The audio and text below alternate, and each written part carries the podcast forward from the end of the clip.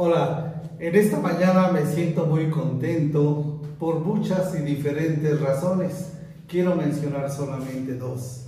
Estoy muy contento porque Dios nos dio y nos permite tener este hermoso libro llamado la palabra de Dios. Y en segundo lugar, porque nos concede estar unidos para reflexionar en la palabra del Señor que siempre tiene algo importante para la edificación de nuestra vida. El día de hoy estamos iniciando la lectura del primer libro de la Biblia. ¿Saben cuál es? Exactamente. Estamos empezando a leer el libro del Génesis. La palabra Génesis significa en el principio en el hebreo los nombres de los cinco primeros libros de la Biblia o el Pentateuco provienen de alguna de las diez primeras palabras que, aparecen en el libro. Por ejemplo, Génesis, en el principio. Éxodo, estos son los nombres. Números, inicia con las palabras en el desierto. Levítico, llamó Jehová. Y Deuteronomio, estas son las palabras. De ahí provienen los nombres de los cinco primeros libros de la Biblia. En el libro del Génesis capítulo 1 comienza con estas palabras, en el principio. Al usar estas palabras, el escritor está hablando a nuestra condición humana y a nuestra mente que es finita, porque nosotros solamente alcanzamos a entender el tiempo pasado y futuro con principio y fin.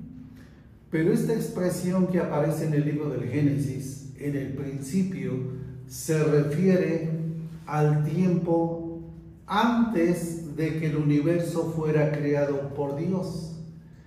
Estas palabras en el principio nos están hablando de la eternidad la palabra eternidad es un concepto que nos resulta nebuloso, eh, confuso, difícil de comprender, de entender.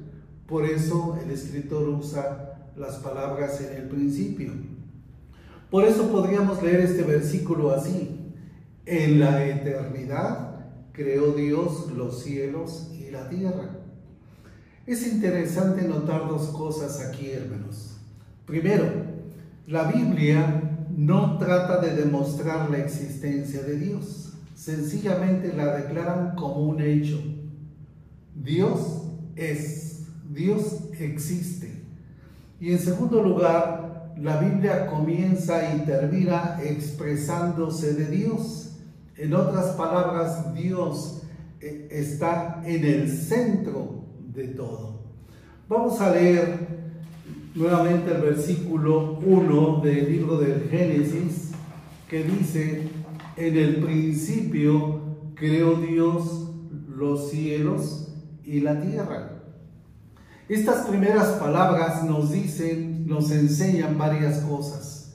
Primero, Dios es eterno. Dios no tuvo principio, sino que todo tuvo su principio en Dios. Todo lo que existe tuvo un principio, pero antes de que todo fuera, Dios ya existía, porque Dios es. De ahí el nombre de Dios Jehová, el que es, el que existe, el yo soy. En segundo lugar, encontramos que Dios es el creador de todo. Todo lo que vemos y aún lo que no vemos fue creado por Él y para Él. Dios diseñó toda la creación para que ésta pudiera cumplir cierto propósito.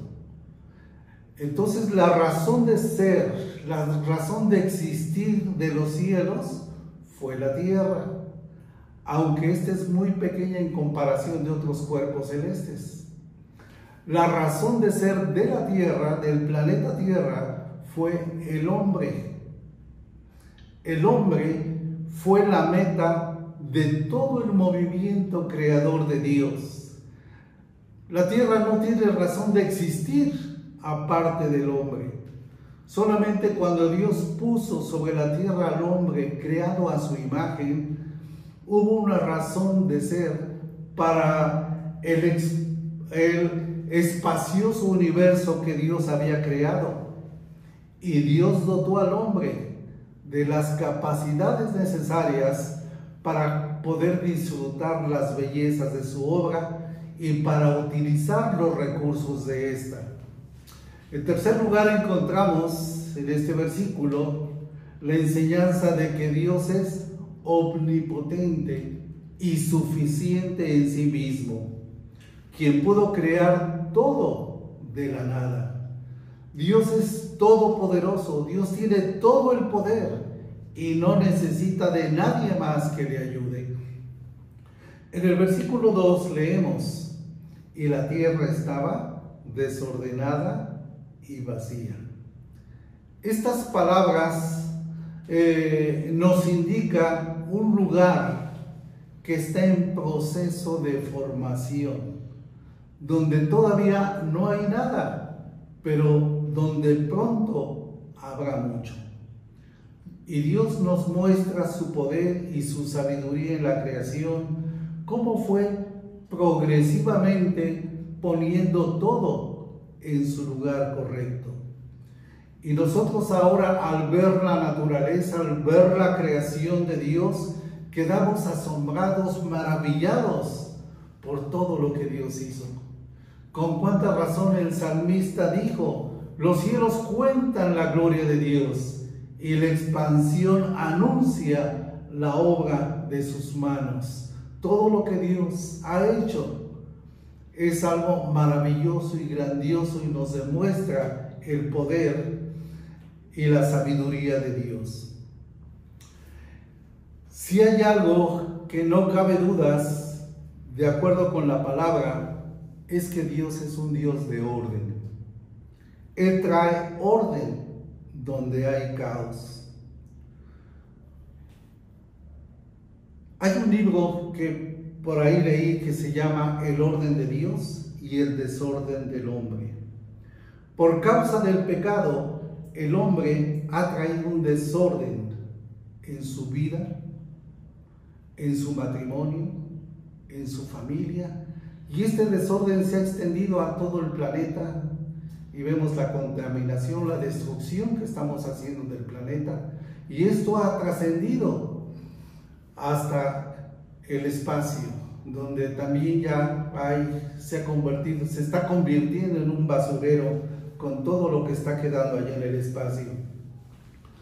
Pero Dios es poderoso y es un Dios en quien podemos confiar. Y si permitimos que Dios ponga orden en nuestra vida, si permitimos que Dios ponga orden en nuestro hogar, en nuestra familia. Dios tiene el poder para transformar todas las cosas.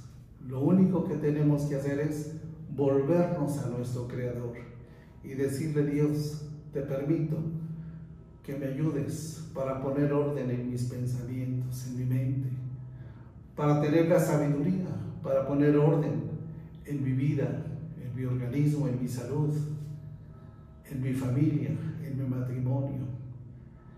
Y las cosas puedan ser diferentes. Tú tienes el poder, como lo mostraste en el principio, de hacer todo nuevo.